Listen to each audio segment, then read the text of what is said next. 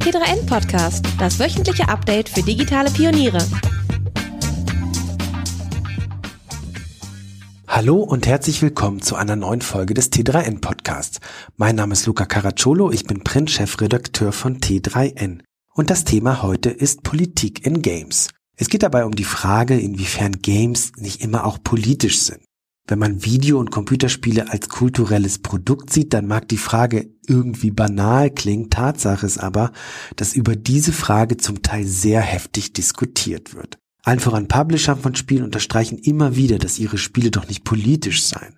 Was irgendwie befremdlich wirkt, wenn man sich Spielinhalte aus Titeln wie der Kriegsshooter-Spielreihe Call of Duty anschaut, ja, die auf Kriegsschauplätzen spielen und mit klaren politischen Botschaften und Inhalten daherkommen. Reden Publisher also ihre Spiele vielleicht politisch bewusst klein, um nicht zu sehr anzuecken? Um diese und weitere Fragen wird es in den kommenden 40 Minuten gehen. Ich habe das Gespräch auf einer Konferenz aufgenommen, aber ich glaube, das Ergebnis sollte ganz gut hörbar sein. Wir hatten Headsets auf. Ich glaube, das geht ganz gut. Und jetzt viel Spaß beim Hören. Hi, Christian Schiffer. Hallo. Du warst schon einmal mindestens ja, vor, im T3 genau, Podcast. vor einem Jahr. Ja, genau. Genau, da haben wir über dein Buch gesprochen. Ja. Hitler, nee, Hitler, Angela, Angela Merkel, ist Hitlers Tochter. Im Land der Verschwörungstheorien. Der Untertitel ist sehr wichtig, Ja, damit das nicht justiziabel wird. Und du bist jemand, der also als Journalist beim Bayerischen Rundfunk arbeitet, aber auch schon sehr lange journalistisch in der Gaming-Branche aktiv ist. Du bist Herausgeber von WLSD, dem wunderbaren Bookescene über Gaming-Kultur. Ähm, weltgrößter Ultima 7-Fan habe ich letztens irgendwo aufgeschnappt. Ich weiß gar nicht, wo ich das gelesen habe. Stimmt das noch? Äh, das stimmt vermutlich noch, wobei ich natürlich sagen muss, ich habe Ultima 7 äh, seit äh, zwei Jahrzehnten nicht mehr angerührt, ungefähr. Insofern, ich weiß nicht, ob ich noch der größte Fan wäre, wenn ich es heute noch mal spielen würde. Manche Sachen will man ja einfach so im, im, im Gedächtnis einfach haben als großartiges Spiel und ich bin vermutlich jetzt immer noch der größte Ultima 7 Fan, weil ich es eben nicht mehr gespielt habe und das äh, darf ruhig auch so bleiben. Spielst du Retro-Spiele? Nee, tatsächlich nicht. Ich finde, also manchmal quasi aus so einem gewissen, ja, bibliothekarischen Interesse möchte ich das nennen oder musealem Interesse. Aber ich finde, dass äh, Computerspiele sehr oft nicht besonders gut altern. Ähm, das liegt halt einfach am Medium selbst, dass das, weil das einfach sehr technisch getrieben ist. Wobei mich jetzt sehr oft die Grafik gar nicht so abschrecken würde, sondern vor allem das Handling. Also nehme mal wirklich ein Spiel wie Ultima 7. Ähm, wahrscheinlich würde mich das heute ir irrsinnig nerven, weil einfach viele Komfortfunktionen, an die man sich gewöhnt hat, da nicht vorhanden sind. Und das fühlt sich dann halt so ein bisschen so an, als würde man halt mit Windows 3.1 arbeiten und man dann quasi die ganze Zeit gegen dieses Interface ähm, ansteuern muss. Und das ist eigentlich das, wieso ähm, ich das nicht mache. Und das ist dann auch ein bisschen, da habe ich mittlerweile auch nicht mehr die Zeit und die, die Muße, äh, mir quasi so ein Spiel erarbeiten zu müssen. Ich lege immer sehr viel Wert darauf, dass Computerspiele eben Muße und Freizeit sind und eben keine Arbeit und dass diese Trennung aufrechterhalten wird und eben bei vielen älteren Spielen wird die für mich dann zu sehr durchlöchert. Ja. Ähm, viel Arbeit in Spielen, äh, das bringt mich gleich aufs Thema. Ähm, Politik und Videospiele, das sind so zwei Sachen. Ähm, die stoßen immer öfter aufeinander. Äh, ähm, ich möchte mal ein Beispiel nennen, was ich, was ich eigentlich meine. Und es gibt einige Dimensionen dieses Themas. Mhm. Lass uns direkt in, in, in die Spielinhalte springen. Beispielsweise äh, ein Spiel wie The Division 2, das letztes Jahr herausgekommen ist. Ein Team-Online-Shooter, wo man gemeinsam durch ein postapokalyptisches Washington läuft, Mhm. was sehr realitätsgetreu aussieht. Ähm, wie gesagt, online, man kann es auch alleine spielen. Äh, die Bevölkerung ist dahingerafft aufgrund eines Virus. Und jetzt ähm, war Anfang letzten Jahres, äh, wurde zu Private Beta eingeladen. Das bedeutet, man kann dieses Spiel testen. Es ist noch nicht zum Verkauf frei, aber man kann es testen, äh, wenn man einen Code bekommt und so weiter. Und da wurde Werbung für gemacht äh, und in der Werbung hieß es, sieh zu, ich zitiere, wie, ein Reguli wie eine Reguli Regierungsstilllegung wirklich aussieht. Ja? Und Regierungsstilllegung deshalb, weil ja Anfang letzten Jahres, man darf das nicht vergessen, in den USA dieser sogenannte Shutdown äh, herrschte. Das heißt, die Regierungs-, die Behörden waren geschlossen ähm, äh, aufgrund des Haushaltsdefizits. Ähm, Und jetzt sieht man ganz klar, man, man beruft sich äh, auf politische Gegebenheiten. Das Spiel selbst ist durch die Erzählweise, hat natürlich auch einen politischen Bezug. Und dann stellt sich Ubisoft ein paar Wochen später hin und sagt aber, nein, das ist auf keinen Fall politisch, dieses Spiel. So. Und ähm, jetzt die Frage, also auch mit dem, was ich am Anfang gesagt habe, natürlich ist eigentlich jedes kulturelle Produkt in einer spezifischen Art und Weise politisch oder auch hat eine politische Aussage. Warum stellt sich so ein Publisher dahin und sagt, nein, nein, hört mal, das ist doch nicht politisch? Also ich sehe eigentlich vor allem zwei Gründe. Also der eine ist, glaube ich, einfach ökonomischer Natur. Äh, äh Ubisoft will dieses äh, Spiel ähm, weltweit vertreiben und sie möchten es natürlich auch vertreiben äh, oder verkaufen bei Leuten, egal welcher politischer Couleur, die sich so zugehörig fühlen. Das heißt auch vielleicht an Leute, die libertär denken. Ja, ich meine, eigentlich zeigt ja dieses Spiel, was passiert, wenn sozusagen eine Regierung eben nicht mehr funktioniert. Das ist ja so schön, Obama sagt ja immer, dass man den Libertarismus, wenn man den sehen möchte, dann muss man in Failed States nach Afrika fahren. Ja. Da seht ihr, wie Libertarismus funktioniert. Und ich meine, letztendlich ist das, wenn man das so lesen möchte, auch so ein bisschen so eine Kritik vielleicht an sowas wie so Philosophinnen wie Ayn Rand oder sowas vertreten haben. Aber sie möchten das natürlich auch an solche Leute verkaufen, sie möchten es auch an Linke verkaufen, sie möchten es auch an Leute verkaufen, die sich konservativ oder irgendwo in der Mitte ansehen und sie möchten es eben weltweit verkaufen.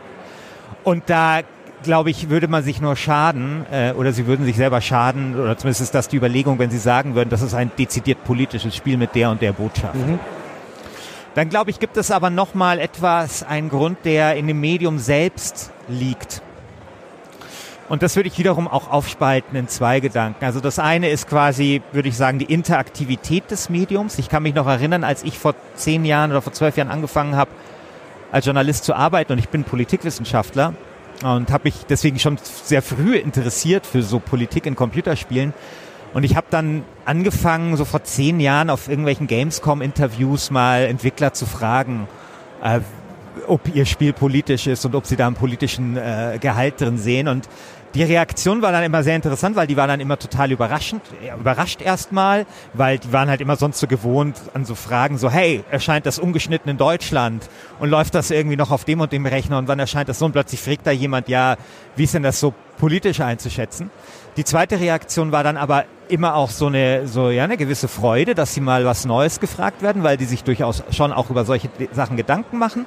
Aber dann als drittes dann immer auch ein bisschen was Ausweichendes, beziehungsweise äh, was ich da oft gehört habe, war sowas wie, ja, es ist äh, quasi interaktiv und du kannst sozusagen selber das politisch lesen, wie du möchtest und du kannst politisch so agieren, wie du möchtest. Also ich kann mich erinnern, also bei The Sims war es zum Beispiel so. Also The Sims, eines der populärsten Spiele überhaupt.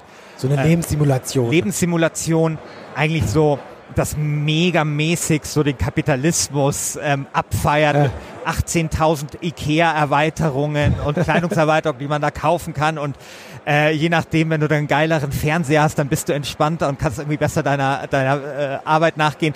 Und da war die Antwort damals so, naja, man kann das ja politisch quasi so äh, spielen, wie man möchte, ja. Und das höre ich da sehr oft. Und das ist, glaube ich, das Erste, was in diesem Medium drin steckt. Und das Zweite ist, glaube ich, etwas, dass die, das Computerspiel ein sehr eskapistisches Medium sind. Das sehen wir zum Beispiel an so Sachen wie ähm, dass Spielzeit wahnsinnig wichtig mhm. ist. Ein wichtiges Kriterium, weil man möchte in diese Welt abtauchen. Und deswegen, wenn man in eine Welt abtauchen möchte, dann ist wichtig, wie lange man sich in dieser Welt aufhalten darf. Spielzeit also als irrsinnig wichtiges Kriterium, natürlich eine gewisse Immersion, deswegen eskapistisches Medium. Und als eskapistisches Medium will man vielleicht nicht so sehr mit politischen Inhalten konfrontiert werden. Für manche mhm. Spieler möchten das nicht, weil sie, das kann auch, das muss auch nicht so sein, dass die jetzt irgendwie sagen, sie haben keinen Bock auf Politik. Das kann einfach auch nur sein, dass sie sagen, hey, ich muss mich jeden Tag irgendwie mit dieser Scheiße auseinandersetzen. Mit Brexit, Rassismus, Klimawandel, you name it. Und ich habe einfach Bock, am Abend einfach mal durch das postapokalyptische New York oder Washington, ist im zweiten Teil, zu streifen und einfach ein paar, äh, weißt du, irgendwie im, im, im Madison Square Garden in New York war das zum Beispiel ein Schauplatz in, im ersten Teil, mir ein paar geile Schießereien zu liefern, ja. Mhm. Seit an Seit mit irgendwelchen mhm. Typen über, über, über mhm. Kopfhörer aus mhm. Russland mhm. und sonst woher. Mhm. Ja? Mhm. Und ich habe deswegen keinen Bock damit, mich ja. damit zu beschäftigen. Und das, also ich, ich neige dazu, das auch als etwas Legitimes oder Nachvollziehbares mhm. zu sehen. Und das liegt eben sehr stark in diesem Medium. Und das, glaube ich, führt letztendlich dazu, dass dann Ubisoft zu der zugegebenermaßen dann doch auch recht albernen äh, ja, Aussagen sich da immer wieder hinreißen lässt, zu sagen, das sei völlig unpolitisch. Wobei ich ja schon auch, und das würde ich da schon auch sagen, das ist vielleicht auch ein bisschen die Frage, weil man finde ich, man kann natürlich wie du ja richtig gesagt hast, natürlich ist es insofern politisch, als dass das ja vor dem bestimmten Hintergrund entsteht und dass man das ja politisch natürlich auch lesen kann, mhm. so wie ich es jetzt gerade auch ein bisschen versucht habe. Meiner Meinung nach ist aber schon auch nochmal, oder man Unterschiede machen sollte zwischen Popkulturerzeugnissen, die einen dezidiert politischen ähm, mhm. Zweck verfolgen, wie zum Beispiel, was ich, ein Ken Loach-Film, ja, hier mein Film über den äh, spanischen Bürgerkrieg oder über die amerikanischen Gewerkschaften. Ja. Und populären ähm, Erzeugnissen, die man politisch lesen kann, aber die ähm, quasi jetzt vielleicht nicht in erster Linie eine bewusste politische, politischen Zweck. Neuer Job gefällig? About You ist eines der am schnellsten wachsenden E-Commerce-Unternehmen in Europa mit Hauptsitz in Hamburg. Derzeit ist der Fashion-Online-Shop in zehn europäischen Märkten vertreten. Die Plattform verarbeitet täglich mehr als 300 Millionen API-Aufrufe und hat insgesamt 15 Millionen aktive Nutzer. Das kommt nicht von ungefähr und braucht schlaue Köpfe. Und da kommt jetzt ihr ins Spiel. About You sucht nämlich motivierte Talente. Full-Stack Developer, Frontend Developer, Dart Flutter Developer, Quality Assurance Engineers, Project Manager und andere aufregende Führungspositionen sind aktuell frei. Mehr zu den vielen Benefits, die ihr zu einem spannenden Job noch dazu bekommt, findet ihr in den Show Notes und unter aboutyou.com slash join. Also wenn wir nicht nur über Spielinhalte sprechen, sondern auch über Spielmechaniken, ja.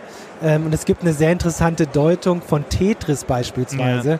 aus den 90ern schon, dass Tetris im Grunde genommen ja so ein bisschen von der Mechanik her äh, so den klassischen Arbeitsalltag eines Büroarbeiters widerspiegelt, mit immer ständig wiederkehrenden Aufgaben und man muss die irgendwie in einer bestimmten Zeit lösen, sonst geht es nicht weiter. Also auch hier durch bestimmte Mechaniken ähm, ergeben sich ja äh, jetzt nicht offene politische Botschaften, aber sozusagen eine gewisse kulturelle äh, Deutung auch jener Zeit. So, ne? Also insofern, ähm, ich meine, klar kann man sagen, ich möchte jetzt einfach mal möglichst ohne politische Botschaften im Hintergrund ein bisschen ballern, so als Entertainment.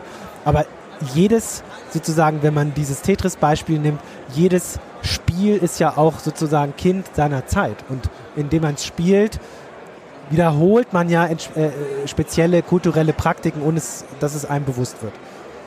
Ja, natürlich. Also das haben wir ja in Spielen oft, sehr oft, äh, generell sehr oft. Also viele dieser äh, Spielmechaniken, die wir heute kennen, sind auch im Militär zum Beispiel das erste Mal erprobt worden. Und zum Beispiel wird sehr oft über Gamification gesprochen. Ja, also seit Jane McGonigal 2012, also das Buch, ähm, ich weiß nicht mehr, wie das hieß, aber das hat quasi diesen Begriff in die Arena geworfen, Gamification quasi, dass ähm, Spielmech äh, also Methoden aus, aus Spielen oder Spielmechaniken aufs reale Leben mhm. übertragen werden. Ja, da, ähm, und damals war die These, das wird das unser Leben besser machen, ja, und das hat halt eigentlich in der Realität dazu geführt, dass wir zum Beispiel diese Zahnbürsten haben. Wenn das Kind sich irgendwie die Zahn Zähne richtig putzt, dann kriegt das irgendwie ein Abzeichen dafür. Oder wenn man mit dem Auto fährt, dann man macht es nicht ökologisch, dann verliert dieser Baum, so ein digitaler Baum, seine Blätter und stirbt so langsam ab.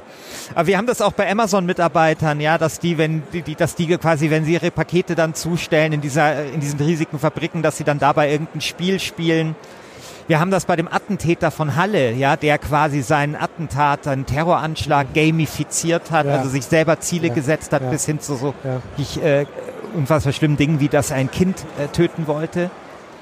Ähm, das Interessantere ist aber fast, und also Gamification sozusagen als, also wie ich schon immer fand, wahnsinnig fragwürdiger Begriff, an den wahnsinnig absurde, aus meiner Meinung nach absurde Erwartungen gestellt worden sind, wo man versucht hat oder teilweise auch versucht, einfach Arbeit, die den Leuten vielleicht nicht gefällt, mit irgendwelchen gamifizierten Geschmacksverstärkern irgendwie aufzubrezeln. Aber viel interessanter ist ja das Umgekehrte, nämlich die Workification. Ja, oder das heißt viel interessanter oder, oder unterbelichtet. Workification von Spielen. Genau. Ja. Weil wir das sehr oft haben. Also erstens schon allein darin, dass wir in sehr vielen Spielen Berufe spielen. Ja.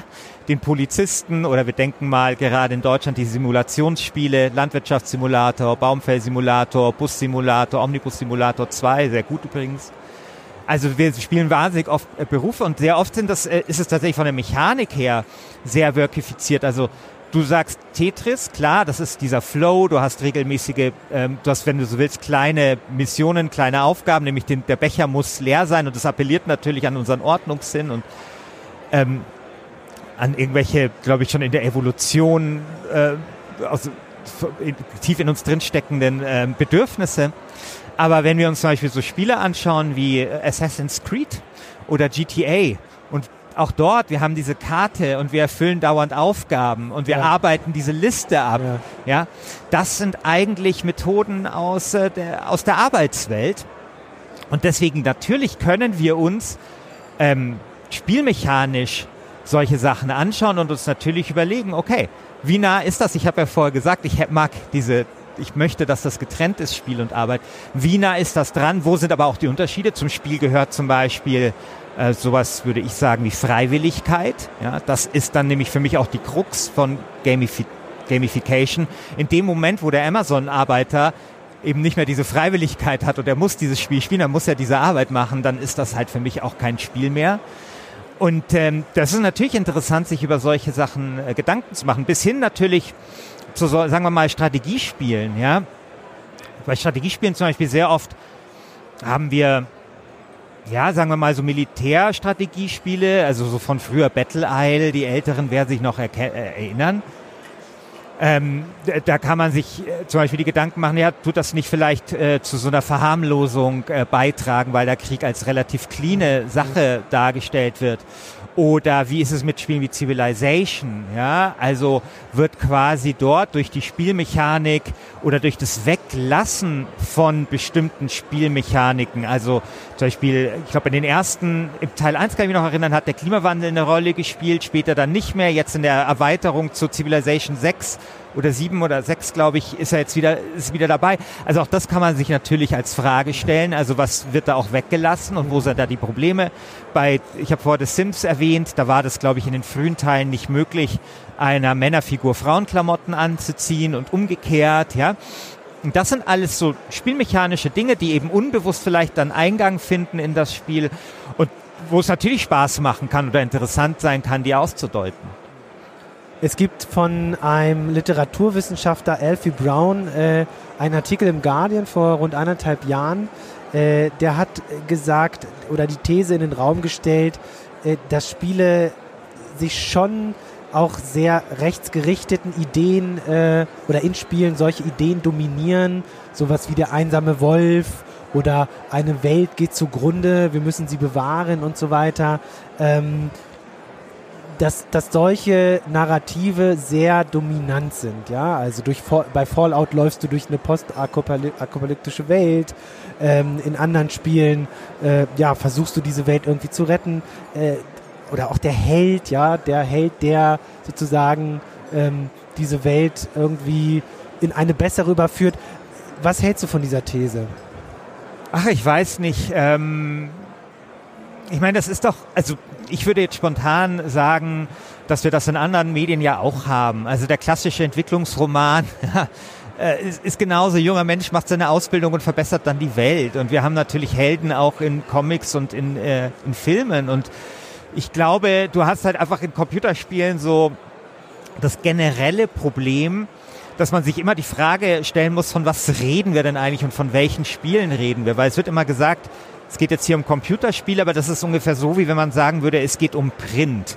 Ja, weil es gibt einfach sehr, also so wie es bei Print Rätselhefte, Krieg, Krieg und Frieden, irgendwelche billigen Lanzerromane, äh, irgendwelche Sportzeitschriften gibt, gibt es halt bei Computerspielen auch unglaublich viele Gattungen, die unter diesem Begriff Computerspiel äh, Aber würdest du dich trotzdem unterscheiden, dass es bei Computerspielen schon diese, diese Narrative gibt? Also deutlich mehr als vielleicht in anderen Medien? Weiß ich nicht. Wenn wir jetzt über, über äh, Stati also wir haben es gerade über Sims oder keine Ahnung, da, da stellt sich ja das ganz anders dar. Also da tust du eine Fa Familie managen oder wir hatten anfangs über, ähm, gut, da haben wir das Moment der ähm, also der Postapokalypse bei The Division 2, aber man spielt das nicht alleine, also man ist eigentlich nicht der einsame Wolf. Ne? Also ich finde da, da muss man, glaube ich, also ich bin mir nicht so sicher, ob ich dieser, ähm, dieser These so vorbehaltlos ähm, folgen würde. Was mir ein bisschen auffällt, ist, dass es in Computerspielen schon,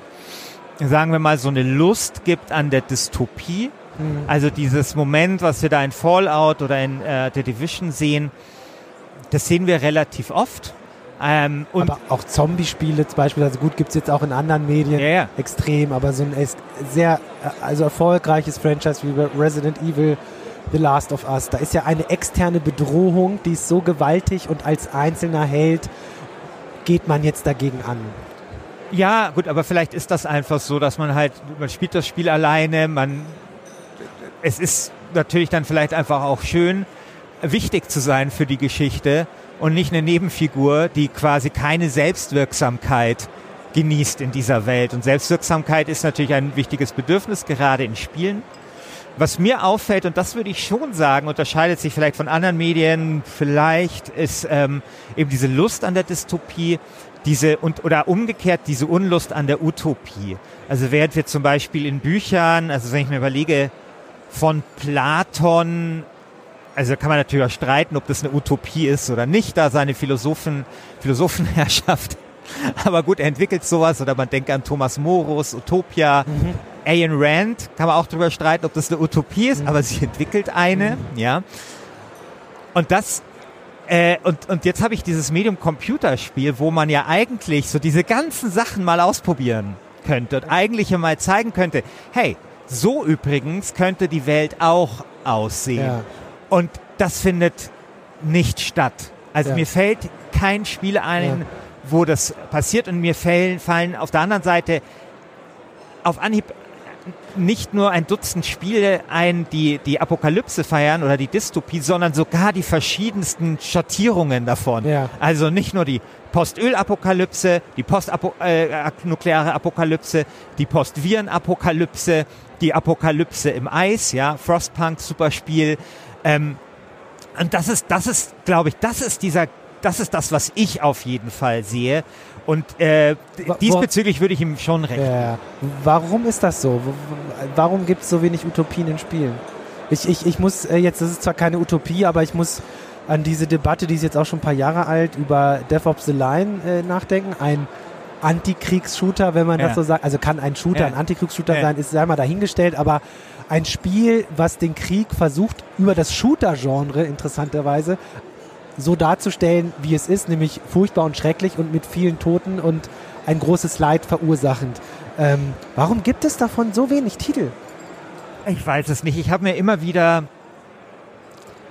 also ich, oder, es unterscheiden wir, also diese, diese Sache mit, was damals Spec Ops The Line gemacht hat, also das Antikriegsspiel, das gibt's mittlerweile schon. Also ich habe gerade so Frostpunk erwähnt, das ist ein Studio aus Polen, die haben ja das War of Mine gemacht. Und das ist auch interessant. Also Kannst du das kurz beschreiben? Was ist das? das war auf Main, da, da spielt man eine, spielt man Leute im Krieg. Das ist sehr inspiriert vom Bosnienkrieg, also Jugoslawienkrieg. Und das Interessante ist, dass man und das Interessante ist, dass, naja, ich würde es jetzt nicht Spaß nennen, aber das Spiel unterhält sehr gut. Das funktioniert mechanisch. Weil bei Dis, äh, bei Spec Ops The Line damals gab es eine Diskussion, ja, geht das überhaupt? Kann man sowas überhaupt im Spiel darstellen? Weil ein Spiel muss Spaß machen. Und ich habe damals schon gesagt, dass das eigentlich albern ist, weil wir in anderen Medien ähm, Dinge haben wie, was ich, Schindlers Liste, macht keinen Spaß, aber es unterhält, weil es einen interessiert oder auf eine andere Art emotional anspricht. Oder wenn ich eine Doku sehe über den Klimawandel oder über den über Plastikstrudel im Nordatlantik, dann liege ich da ja auch nicht voller Spaß unterm Kinosessel, sondern das fasziniert mich auf eine andere Art, weil ich vielleicht eine Einsicht habe, die ich davon nicht hatte. Das heißt, ähm, genauso gilt das eben bei Computerspielen auch. Also das macht dann halt keinen Spaß, sondern tut mich auf eine andere Art mhm. abholen oder tut andere Emotionen in mich hin, äh, hervorrufen. Und mittlerweile haben wir das sehr oft, oder nicht sehr oft, aber wir haben das schon ähm, mittlerweile einfach öfter, ähm, dass, dass Spiele dann eben probieren, ernste Themen anzupacken, einen in die Opferperspektive, mhm. die Op in die Opferperspektive stecken, einem auch mal dem Gefühl aussetzen, eben keine Selbstwirksamkeit zu haben. Es gab ein Spiel Call of Duty Modern Warfare 2, eigentlich ein Ego-Shooter von vor 10, 11 Jahren. Das, hat, das Spiel hat damit begonnen, dass man einfach fährt, äh, auf einer Hinterbank gefesselt ist und man rechnete die ganze Zeit, wann wird man sich wohl befreien können, um dann alle abzuballen. Ja, dann wird man einfach hingerichtet. Ja. ja. Und das hat, da war damals noch ein Schock. Mittlerweile wird diese Hilflosigkeit oder so dieses, hey, es ist alles ganz anders, als du denkst. Mittlerweile ist es schon ein bisschen inflationär. Mhm eingesetzt, so dass ich mir manchmal schon wieder wünsche, dass eigentlich alles ganz so, so ist, wie man es eigentlich am Anfang mhm. dachte ja. oder so. Also es, halt es gibt dann immer so Moden, aber das ist durchaus möglich. Und ähm, aber die Frage, warum jetzt die Dystopien so oft eine Rolle spielen, das ist halt eine, auf die ich keine wirkliche Antwort habe. Ich kann mir vorstellen, dass du eben in Computerspielen eben diese Herausforderungen brauchst und eine Utopie, wo du nichts mehr dran verändern kannst und auch nicht solltest, weil es dann vielleicht keine Utopie mehr ist, ist vielleicht einfach spielmechanisch schwerer umzusetzen. Also das kann ich mir schon vorstellen, dass das solche Gründe hat. Aber wie gesagt, auf der anderen Seite wundert es, wundert es mich, weil das halt immer ein Bedürfnis war, äh, gerade in der Literatur sowas zu skizzieren und wir eigentlich ein Medium haben, Medium haben wo man es ausprobieren könnte und es niemand macht. Ja. Ah, sorry, eigentlich müssten wir jetzt los. Wir fliegen nämlich heute noch. Aber dank der EasyJet Plus Card haben wir noch etwas Zeit. Fast Track bei der Sicherheitskontrolle, Speedy Boarding, außerdem eine Sitzplatzreservierung in den vorderen Reihen und ein zweites Gepäckstück sind nämlich alles Inklusivleistungen. Das und noch einiges mehr jetzt mit EasyJet in der Plus-Mitgliedschaft. Entdeckt die Vorteile für euer Unternehmen unter www.easyjet.com slash de slash business. EasyJet. Viele Gründer sprechen für uns hast du Hoffnung so ein bisschen im, im vielleicht Indie-Bereich, dass sich da äh, eher etwas tut? Weil bei den großen Publishern ist es vermutlich eher das Altbekannte, äh, was entwickelt wird. Aber gerade der Indie-Bereich, der strotzt ja erstmal vor tollen Ideen, vor tollen Spielideen, aber vielleicht auch vor mehr Freiheiten, äh, um sowas auch mal zu machen. Mir fällt jetzt konkret nichts ein, aber auch da also da gibt ja, es gab doch, es gab letztes Jahr oder vorletztes Jahr zu Gamescom zumindest, das war jetzt auch keine Utopie, aber da ging es ganz stark um ein Indie-Spiel, ein deutsches, was beispielsweise äh, Nazi-Symbolik zeigte. Ja, das äh, äh, Through the Darkest of Times, ja, das genau. am 31. Januar erscheint, an dem Tag, wo Hitler die Macht ergriffen hat. Ja, ähm, dass eben aus der Indie-Szene sich vielleicht mehr getraut wird in Zukunft? Ach, ich würde gar nicht sagen, dass jetzt, wenn wir zur Politik im Spiel reden, dass da das auch im Mainstream jetzt so krass avers wäre. Da hat sich schon was getan. Also wenn wir uns jetzt mal anschauen, sowas wie The Witcher 3, ja, die Serie, die gerade auf Netflix auch dazu lief, das ist das vielleicht das populärste und äh, oder zumindest wenn man sich so die, die, Charts anschaut der populärsten Spiele der äh, zu Ende gehenden oder gegangenen Dekade, eines der populärsten Spiele überhaupt. Und das Spiel ist total politisch. Und zwar in eine, auf eine Art und Weise, die wirklich ungewöhnlich ist. Also es mag vielleicht aus den Büchern kommen, die ich nicht gelesen habe. Aber interessant ist zum Beispiel, da gibt es dann so Elfen und Zwerge und die werden unterdrückt und es gibt dann Pogrome auch gegen die. Das hat schon, wurde schon in The Witcher 2 dargestellt. Und im Fall der Zwerge sehen wir etwas wirklich Außergewöhnliches, nämlich da wird quasi diese äh, Antisemitismus eigentlich kodiert gezeigt. Mhm. Also der Antisemitismus, der eigentlich ja auf eine andere Art als Rassismus funktioniert, wo er eher so der Komplex da ist. Also Adorno hat sich ja viel damit beschäftigt, wo man immer sagt, die haben die Macht und die haben das viele Geld und so. Und das ist in dem Spiel sind das sehr stark die, die Zwerge. Also du läufst durch diese Welt und du siehst dann Aushänge, wo sich Leute über die Zwerge beschweren und wie viel Geld die haben. Und du hast dort auch Quests, die Gentrifizierung thematisieren oder auch ähm, Homophobie und solche Sachen. Und das in einem absoluten Mainstream-Spiel, das sich, glaube ich, mittlerweile 30 Millionen Mal oder sowas verkauft hat. Oder sowas wie Bioshock oder auch das letzte Red Dead Redemption 2 adressiert auch politische Inhalte. Also wir haben das mittlerweile durchaus auch im Mainstream-Bereich und das auch durchaus sehr erfolgreich. Ähm, Im im Indie-Bereich ist es natürlich wie überall in der Kultur, dass die immer ein bisschen Vorreiter sind, dass man sich dort auch mehr traut, dass das natürlich auch, sagen wir mal, ein Bereich ist. Und das ist eine sehr interessante Entwicklung, ähm, wo du mehr Autorenspiele hast oder die Autorenpersönlichkeit eher durchscheint, weil die von weniger Menschen gemacht werden, die dann wiederum das, was sie beschäftigt, dann eben in ihren Spielen widerspiegeln. Das ist ja etwas, also früher war das ja so ein bisschen arkane Magie, so ein Spiel zu machen und äh, weiß nicht, wenn du irgendwie Liebeskummer hast oder hast ein Problem, dann setzt du dich halt nicht hin und codest erst einmal wild in deine Tastatur hinein. Mittlerweile aber dadurch, dass es Programme gibt, die einem dabei helfen, Spiele zu machen, das niedrigschwelliger ist, ist wir eine Demokratisierung auch der Vertriebswege haben, passiert das dann eben doch. Mhm. Und politische Inhalte ist eben etwas, was einen ja sehr oft intensiv beschäftigt und deswegen sehen wir das ja. auch dort ja. vermehrt. Lass uns noch mal über, über Communities sprechen, über Halle, du hast es vorhin schon erwähnt. Ähm, da haben wir auch bei dem Anschlag in Christchurch haben wir ja gesehen, dass die Attentäter Bezüge zur Gaming-Kultur hergestellt haben, beispielsweise über diese Achievements. Ähm, wir hatten dann ähm, sehr kurz nach dem Anschlag in Halle von Horst Seehofer, unserem Innenminister, die Aussage, man müsste sich doch die Gamer-Szene doch mal genauer angucken, was da eigentlich so passiert. Ähm, was ich interessant fand in der Situation war, dass, dass nicht wieder diese übliche Killerspieldebatte aufgekommen ist, sondern es brodelte ein, zwei Tage. Seehofer hat sich dann ein bisschen konkretisiert und dann war es eigentlich auch schon wieder vorbei. Nichtsdestotrotz muss man ja auch sagen, dass es ja definitiv im Netz Communities gibt, toxische Gaming-Communities, die schon auch einen Nährboden für Radikalisierung bereitstellen. Ähm, also wie siehst du das? Ähm, inwiefern ist da ein Link zu dieser, zu dieser Thematik? Ich fand das äh, interessant, äh, diese Diskussion und auch die Aussage von Seehofer. Also die Aussage von Seehofer war natürlich großer Quatsch insgesamt. Also so das, ich weiß nicht mehr, wie es genau war, das Zitat, aber so diese Simulationen als Vorbild, das war tatsächlich ein bisschen die Wirkungsdiskussion der, der Killerspieldebatte damals.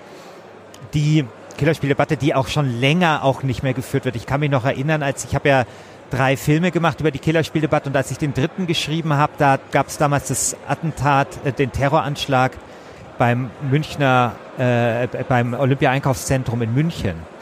Und da gab es ja auch so ein kurzes Aufscheinen, als damals der Innenminister Lothar de Maizière gesagt hat, man müsse mal das auf Spiele auf äh, schrei, äh, abklopfen. Und damals dachte ich, okay, da hatte ich gerade mein Drehbuch geschrieben für diesen dritten Teil und dachte, okay, jetzt muss ich vielleicht den ganzen dritten Teil umschreiben, weil jetzt kommt die Killerspiel-Diskussion wieder und dann kam sie gar nicht wieder. Ja. Ne? Und ich finde, so ähnlich war das jetzt halt auch. Interessant fand ich, dass ich trotzdem den Eindruck hatte, dass Seehofer irgendwie was Wichtiges sagen wollte und was Richtiges sagen wollte, aber irgendwie das nicht verstanden hat und falsch abgebogen ist. Irgendwo, denn, wie du richtig sagst, ähm, es gibt ähm, sowohl, sagen wir mal, rechte Communities, die von der Gaming-Kultur stark beeinflusst sind, als auch, ähm, sagen wir mal, rechte Gaming-Communities. Ich vergleiche das immer so ein bisschen mit Fußball, weil ich bin halt großer Fußballfan. Ich habe halt viel Zeit auch in Stadionkurven verbracht. Man kann nicht sagen, dass die Fußballkultur jetzt per se irgendwie eine rechte Kultur wäre, aber natürlich gibt es auch Rechtsextremisten im äh, unter den äh, Fußballfans, ja. Und natürlich kann auch Fußball oder die Fußballkultur in bestimmten Subkulturen oder auch ein Nährboden sein für rechte Ideologie. Den großen Unterschied, den ich sehe, ist, dass wenn wir zum Beispiel uns den Fußball anschauen, wir dort viel Gegenwehr haben. Also seit Jahrzehnten äh, haben wir Fanbeauftragte, Spieler, die vor Spielen irgendwelche Statements gegen Rassismus abgeben und so weiter. Und das hat auch, auch wenn es immer noch Probleme gibt im, im Fußballbusiness, in, in, Italien haben wir alle paar Wochen rassistische Ausfälle. Wir haben hier in, in Deutschland, in, bei Chemnitz ähm, zum Beispiel Probleme und so weiter. aber trotzdem ist das so, dass wenn man sich das jetzt über die Jahrzehnte anschaut, ähm, offensichtlich schon was bewirkt hat. Denn die äh, denn, denn in vielen Stadien sind Nazis in den Kurven nicht mehr wohl gelitten. Und das ist ein Unterschied, den ich zu der Spielekultur sehe, dass es diese Gegenwehr nicht so gibt wie zum Beispiel im Fußball oder in anderen gesellschaftlichen Bereichen. Nehmen auch die Literatur, wo es große Auseinandersetzungen gab, als es bei der Frankfurter Buchmesse äh, rechte Verlage gab und solche Sachen. Das, glaube ich, muss man da berücksichtigen. Ich will allerdings schon auch darauf hinweisen, dass gerade dieser Halle-Attentäter, ähm, wenn man sich dieses sogenannte Manifest anschaut, man feststellt, dass da Gaming-Versatzstücke eine Rolle spielen. Ich habe vorher schon gesagt, diese Gamifizierung des Terrors, also er hat dort sogenannte Achievements, wie man sie aus von PlayStation oder sowas kennt, dieses Ding, dass wenn du eine kriegst eine Trophäe, wenn du, weiß nicht, bei FIFA drei Tore in einer Halbzeit schießt. Dann heißt die Trophäe irgendwie Hattrick oder oft haben die auch so ein bisschen schwarzhumorige Namen. Und er hat genau dieses Wording kopiert, wie diese ähm, Trophäen heißen. Aber da spielt zum Beispiel auch Hip-Hop-Musik eine große Rolle. Also wenn man sich dieses Video anschaut, das sind ganz bestimmte Codes. Jeder kennt diesen Hip-Hopper, der dort hinter, im Hintergrund läuft. In diesem Manifest, äh, sogenannten Manifest, äh, spielt auch Manga- und Anime-Kultur eine große Rolle. Das heißt, wir haben äh, natürlich spielt, spielt Mimetik-Kultur, also Internet-Memes. Also wir haben eigentlich ein ganzes Patchwork von so Internet-Pop, Internet-Popkultur-Einflüssen wovon dann Gaming quasi ein Versatzstück eben ist in dieser großen, ja, globalen, ähm, rechten Trollkultur. Mhm. Abschließend vielleicht so ein bisschen die Frage, was, wenn du dir auf der grünen Wiese ein Spiel wünschen würdest, eine Utopie, was würdest du denn gern mal spielen? Ähm, boah, das ist eine echt gute Frage. Ähm, naja, ich bin halt ein großer Fan von Strategiespielen und Aufbauspielen. Ähm, Echt? Ja, ja, ich finde das, das immer viel zu stressig. Ich nee, denke mal nee, so, nein. Ja, ich mag auch eher die gemütlichen. Äh, der Witz ist, äh, ich meine, ich bin Herausgeber der WASD, das ist ein eher cooles äh, Magazin für Spielekultur. Ich mache diesen Podcast Last Game Standing, wo wir Spiele gegeneinander antreten. Das ist alles immer sehr äh, bunt und lustig und ähm, aber die Leute wissen ja gar nicht, was für einen uncoolen Spielegeschmack ich habe. ich bin ja wirklich jemand, der so gern so ein bisschen deutsch und piefig hat und so, so Eisenbahnstrecken und solche Sachen. Also, äh, und ähm, ich fände es aber echt mal interessant, gar nicht, weil ich jetzt so ein krasser Antikapitalist oder sowas bin, äh, bin ich fände es einfach mal interessant, so ein, so ein Strategie, so eine Wirtschaftssimulation, in einem ähm, ja, in so einem postkapitalistischen Zeitalter spielen zu lassen. Und zwar nicht Realsozialismus, also ich habe jetzt keinen Bock dort äh, irgendwie, wie hieß das, äh, die, die Planungsbehörde dort leiten zu müssen oder so ein Scheiß und fünf, fünf Jahrespläne äh, mir ausdenken zu müssen. Aber mal sich zu überlegen, okay, äh, wie wäre das dann vielleicht so, so andere Ansätze, so kommunitaristisch äh, Leute arbeiten können. Also es gibt's ja manchmal in den Spielen, also zum Beispiel bei Siedler, also so im ersten Teil von den Siedlern, da gibt's halt kein Geld oder sowas, sondern die Leute arbeiten halt und und machen halt so ihr Ding und so ein bisschen, wie es wie es Karl Marx ja beschrieben hat, irgendwann ähm, philosophieren, fischen und jagen nur noch alle. Ja. Aber das fände ich mal einfach spannend. Also aus so einer aus so einer experimentellen Neugier heraus. Wenn man sich mal so Gedanken machen würde, wie würde denn so ein, so ein, so ein Marx-Simulator aussehen? Ja? Weil immer so gesagt wird, naja, der Realsozialismus, den wir hatten, das hat sich ja vielleicht Marx irgendwie gar nicht so ausgedacht, weil das wurde alles, es wurde alles immer nur so interpretiert und so und eigentlich ist Engels schuld. Ja, okay, dann mach doch mal. Ja. Dann, dann zeig mir doch mal im ja. Spiel, wie es ja, wie es ja wirklich vielleicht sein kann. Und ja, vielleicht hat man dann eben Anstöße. Und ähm, das würde ich, das ich mir total wünschen, dass man sowas mal ausprobiert. Ja. ja, wie du, wie wir es vorhin schon gesagt haben, leider viel zu wenige, viel zu wenige Utopien in Spielen. Also liebe Spielentwickler, macht doch mach doch mal was, was. Da kann man ja auch dran scheitern. Also das wäre auch interessant, wenn dann der, das, das, der Realsozialismus im Spiel dann genauso scheitert wie der, wie der in der Realität. Keine Ahnung, weiß ich nicht. Das ist ja, das ist ja spannend. Aber das, das fände ich irgendwie, fände ich mal aufregend. Ja? ja. Christian Schiffer war das. Vielen Dank fürs Gespräch. Sehr gerne und hört vielleicht mal rein in Last Game Standing, Ja. ein Podcast. Stimmt, das habe ich am Anfang gar nicht gesagt. Ihr habt ein ganz skurriles äh, Format geschaffen. Ihr lasst Spiele gegeneinander antreten Genau, und bis zum Finale. ja, also wir machen es nach dem Turniermodus. Das ist so ein bisschen äh, Äpfel und Birnen der Podcast. Wir haben gerade äh, beste, die Staffel nach Bestes Spiel des Jahrzehnts und wir machen das wirklich wie so bei so einer WM nach dem Turniermodus. Ähm, Achtelfinale, Viertelfinale und das hat dann The Witcher 3. The Witcher 3 hat sich gegen Minecraft durchgesetzt im Halbfinale, gegen Frostpunk im Viertelfinale und die Community stimmt dann immer darum, äh, darüber ab, wer, Ach, wer das wollte ich weiterkommt. gerade fragen. Wer Genau. entscheidet denn anhand welcher Genau. Kriterien welches Spiel? Also wir, genau, wir, wir picken, also wobei es auch Community-Picks gibt, dann, mach, dann machen wir eine Auslosung, Ja, dann kommt es halt zu so sehr interessanten Begegnungen und die Community entscheidet dann immer, wer weiterkommt. Da haben wir ein Forum, da gibt es dann immer große Meme-Battles, Leute, die richtigen Fankurven legen sich dann ins Zeug. Wir haben auch mal bestes Spielejahr gemacht. Was hättest du denn, was, was glaubst du, was da... das beste Spielejahr Beste Spielejahr. der letzten zehn Jahre? Oder Nee, der, seit immer. oh, das Ich, hab- ich habe seit immer gemacht. Ich habe seit, ich habe 1984 zum Beispiel gepickt, ist völlig untergegangen, weil viel zu alt. 1984. Ja, ja, weil da Tetris. 2003 oder 2004? oder 2003 war, glaube ich, dabei. Im Finale war 1998 und 2007, glaube Ja. ich. So? 2007 kam die Orange Box, das weiß ich noch. Ja, genau. Also 2007 ist wirklich ein hervorragendes. Ja. Aber 1998 hat dann gewonnen. Also auch, äh, also da, da, bei, bei 1998 steht sogar in der englischen Wikipedia dabei, dass es ein herausragendes Spielejahr war. Genau, und das, ähm, ja, das ist das, was wir da so ein bisschen tun. Und ähm, Ja, hört mal rein. Auch das Bookescene WSD sehr zu empfehlen, wer sich für Gaming-Kultur und ein bisschen anderen Gaming-Journalismus interessiert. In diesem Sinne, Christian, danke fürs Gespräch. sehr gerne. Bis dann. Ciao. Ciao.